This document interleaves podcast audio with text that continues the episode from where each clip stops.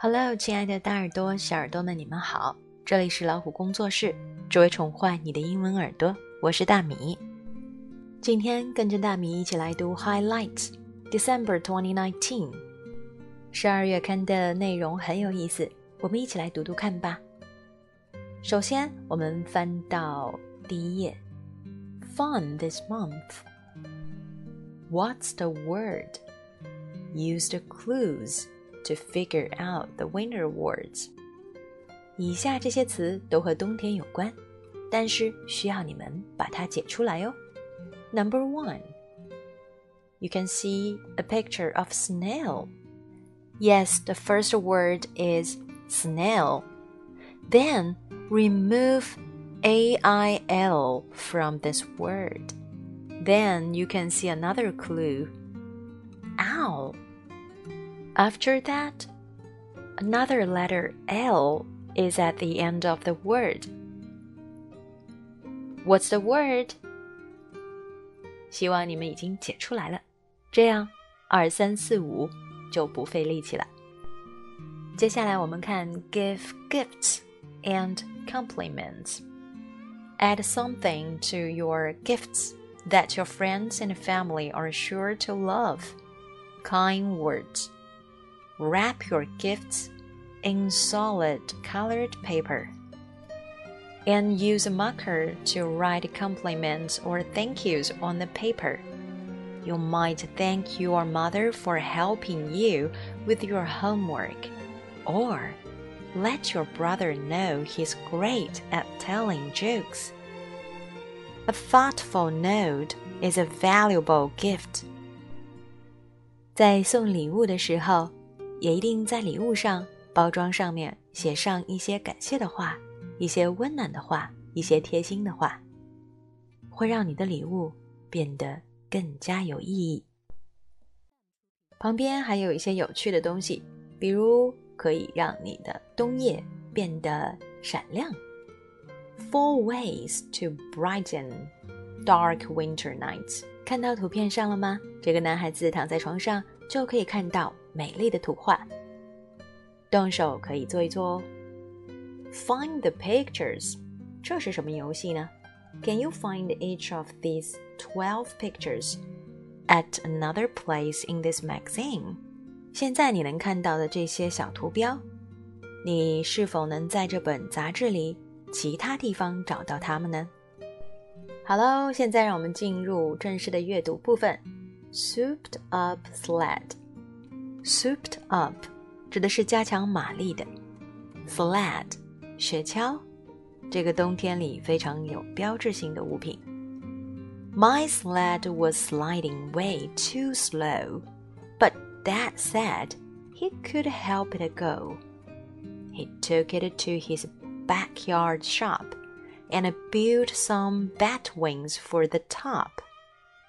He welded on a steering wheel, two foot brakes, and some sides of steel. He made a windshield, bolted tight, and mirrors angled left and right. I thanked my dad when he was done, then took it out to have some fun. Now sliding down would be a thrill if I could pull my sled uphill. 我的雪橇实在是太慢了， 爸爸说他可以帮我一个忙。爸爸究竟做了哪些工作，让我的雪橇变得马力十足呢？OK，下面一个我们看 Timbertoes。Let's do a puzzle. There were hundreds of pieces. Hundreds of，数以百计的。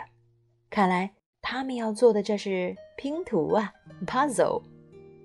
Hundreds of pieces，要把它们拼好也得花点功夫呢。接下来呢，Please pass the blue ones. Okay, and I'm doing greens. 请把那些蓝色的部分递给我。做拼图，有的时候可以依据颜色来判断。他们是某一个相同部分的。They worked hard. Let's take a break. 他们 非常的努力，然后他们决定休息一下。 take a break. Splinter kept busy. Splinter 倒是挺忙碌的。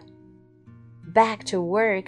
好了，休息好了，让我们一起回到桌子前继续拼图吧。They were nearly done. Where did they go? They must be here somewhere. 原来他们拼着拼着，快要拼完了的时候 ，nearly done，表示就快要接近尾声的时候，发现有几片不见了，他们一定丢在什么地方了。他们不停的找啊找，大家看到了吗？他们的拼图在哪儿呢？好，让我们翻到 page eight，第八页。接下来我们要看到的是 making Christmas warmer。Christmas，圣诞节，warmer 是一个比较级，warm 指的是温暖的，那么 warmer 指的是更温暖的。Making Christmas warmer，那就让我们一起来看看如何做到让圣诞节变得更加温暖呢？Christmas Eve, 1777. Six soldiers waited outside a shop in Boston. They will soon leave with their supplies to meet up with the other members of the Continental Army. Margaret peeked out her kitchen window. She watched the soldiers blow into their hands and stomp their feet. It was already cold, but Margaret knew it would get colder as night came on. Margaret and her mother had been knitting socks for months in case they came across soldiers who needed them. And now the soldiers were here. Let's pack the socks into a bundle and give them to the men before they leave, Margaret's mother said. Margaret thought about the soldiers. Tomorrow, on Christmas, they would be far from their families without gifts or anything special to eat. All morning, Margaret had been baking gingerbread cookies to serve to the guests on Christmas Day. The baking made the kitchen smell so good. Mother, she said, don't you think gingerbread cookies would make a nice gift for the soldiers? Her mother smiled. I do. Margaret quickly stuffed warm cookies inside each sock. It turned out he had just enough to fill everyone. Her mother packed the socks into a bundle and tied them with a string. Margaret ran outside as the soldiers were adding the final supplies to their wagon. They were waving goodbye to the shopkeeper. Margaret lifted the bundle up to a soldier on a tin horse. My name is Margaret, she said.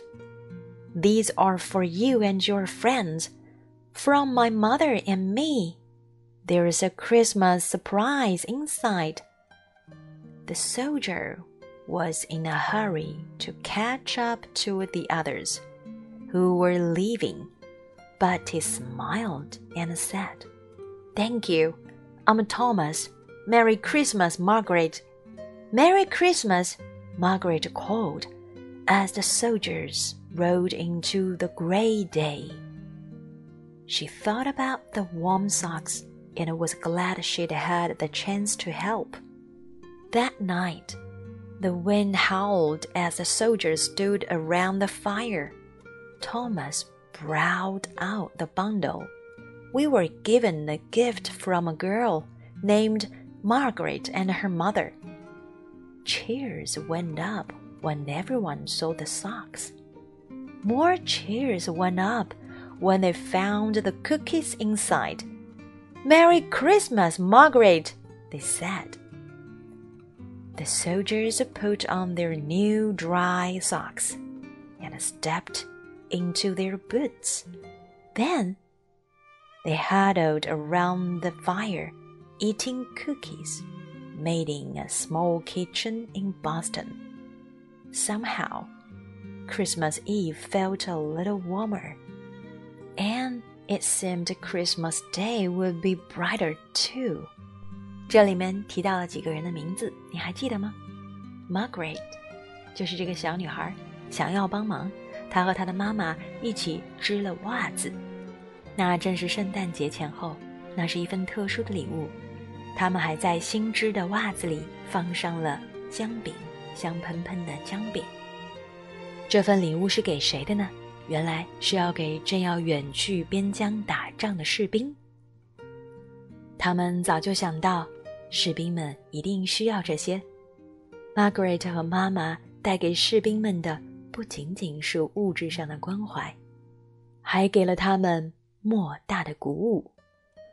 瞧，远方打仗的士兵，他们拥有一身的武艺和勇敢的心，手无寸铁之力的 Margaret 和妈妈，不过是普通人，普通的老百姓。但是他们也可以用自己的手去创造出不平凡的祝福。生活当中的我们呐，不要妄自菲薄，不要忘记，我们拥有创造一切的能力。很多事情并没有那么难，你想到了吗？现在你就可以为谁做点什么呢？这个故事啊，它还有一个背景。Fighting to be a free country，大家读读这一段，看看这究竟是怎样的一场战争，在历史上有怎样的意义？看了之后，你就会更为 Margaret 和妈妈所做的一切而感动、佩服。接下去我们要看到的是 Goofus and Gallant。There's some of Goofus and Gallant in us all. When the gallant shines through, we show our best self. Hey, look! I'm a drummer, says Goofus. 这 Goofus 并没有得到主人的同意，就已经开始自我陶醉的表演了。May I try out the guitar? says Gallant. Gallant 在想使用别人的东西前，总是会先问一下，打声招呼。 得到别人的允许才动手。I can't decide. You decide for me, says Goofus. 嗯，我决定不了，还是你帮我决定吧。Goofus 看起来好像很没有主见，其实这种没有主见也会给别人带来困扰，因为别人还要为你想，可是你又不一定满意这个结果，是不是？你也经常对别人说随便，你看着办吧。其实这句话。对方听起来可并不轻松哦。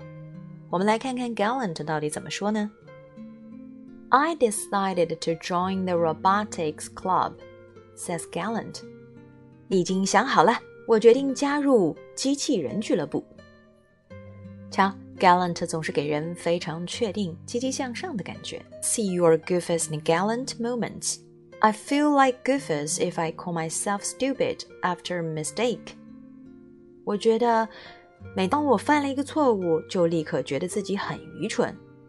我就像是 Goofus，没有自信，并且自暴自弃。I felt like gallant when I did the dishes without being asked。当我主动去洗碗盘的时候，我觉得自己就像是 gallant。好，让我们来看看 gallant kids。这次什么样的情况？又让我们的 Gallant Kids 发挥了自己的光和热呢？Building a box of blessings. As volunteers at a soup kitchen, Delan and Jesse Clay realized that there were many hungry people right in their own community. Their grandma told the boys about a mini food pantry in her town. Someone had set out a box with food in it so that people could take what they needed. We thought it was a great idea, so we decided to make one, says Jesse. The boy asked their dad to sketch out a design. Their mom bought the wood and other supplies. Together, they built and painted the box and added clear doors so people could see inside. They attached the box to a pole, then sank the pole into concrete between their fence and the sidewalk. That way, everyone walking along their busy street would see it. They added a sign that reads a blessing box Give what you can, take what you need. The brothers filled the box with foods that don't spoil quickly. Things like bottled water, chips, juice boxes, and cans of soup. Soon, the box began to empty. People who were hungry stopped by to take out things they needed. Jesse and Dylan were happy the box was being used, and they were surprised and excited to find others pitching in to stock it. People see that there's food in it and that homeless people can get it, and they stop to put food in says Delenn. From the start, neighbors and strangers have helped keep the pantry stocked. Now Delenn is 11 and Jesse is 8, and their blessing box continues to benefit people in their community, both those who need food and those who looking for a way to help out. I feel good about it because I want kids to have food and to be successful in life, says Jesse. The boy hoped that other people would be inspired to put up boxes in their own communities. Then everyone would have food, says Delenn. Highlights is proud to know these gallant kids. Delenn and Jessie have the same favorite food, sport, and hobby. 今天讲到的是两个小男孩，他们是兄弟俩，一个叫 Delenn，一个叫 Jessie。首先，他们发现了在他们的社区里有很多人饿肚子，没有东西吃， 是无家可归的人。在奶奶的提醒下，他们想到了一个方法，这个方法就是准备一个箱子，放在离家不远、非常醒目的地方。每个人都能看到它，并且知道它的意义是什么。他们往里面放了一些不容易腐坏的食物、饮料、汤，基本是罐装和盒装的东西，可以保存一阵子。给那些有需要的、无家可归的人，首先他们这么做了。接下来给他们惊喜的是，很多陌生人和邻居也会往里面填充一些食物。所以，这个箱子就拥有了两种意义：帮助需要的人，和给那些想要帮助别人的人找到一个合适的方法。那么你呢？你能想到哪些可以帮助到身边的人？其实，Delenn 和 Jessie 他们所做的不仅仅只是一个食品箱，他们可以带领更多的人去效仿。去帮助别人。好啦，这就是我们今天要分享的 highlights，你喜欢吗？我相信其中的一些文章已经打动你了。那么别忘了拿出你们毛毛虫点读笔，跟着读一读吧。让我们下一期再见喽。